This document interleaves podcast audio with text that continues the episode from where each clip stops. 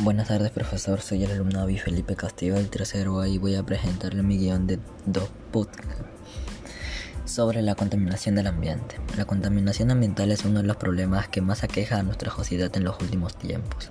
Las acciones irresponsables de los ciudadanos y ciudadanas han traído consecuencias graves al ambiente y han afectado en gran medida el bienestar de toda la población. Sin embargo, también existen fuentes naturales que contaminan el ambiente, como los gases que emiten los volcanes.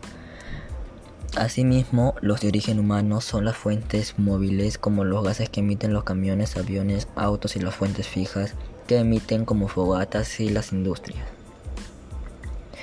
En el caso de las fuentes fijas, sus gases, contaminan, sus gases contaminantes debilitan la capa de ozono. Y entre estos gases se encuentran los clorofluorocarbonos, que al llegar a la atmósfera se rompen y generan monóxido de cloro que, que al reaccionar con el ozono no sirve para filtrar los rayos ultravioletas.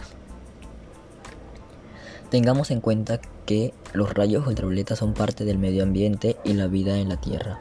No obstante, su ingreso en el exceso de la superficie terrestre pone en peligro la vida de los seres humanos.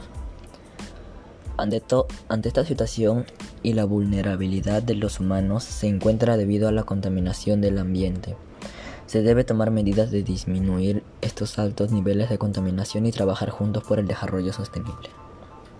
En conclusión, debemos resaltar que es importante proponer acciones que reduzcan los altos índices de contaminación y, comprometernos en su cumplimiento en favor del ambiente y la salud de todos los seres vivos. Gracias.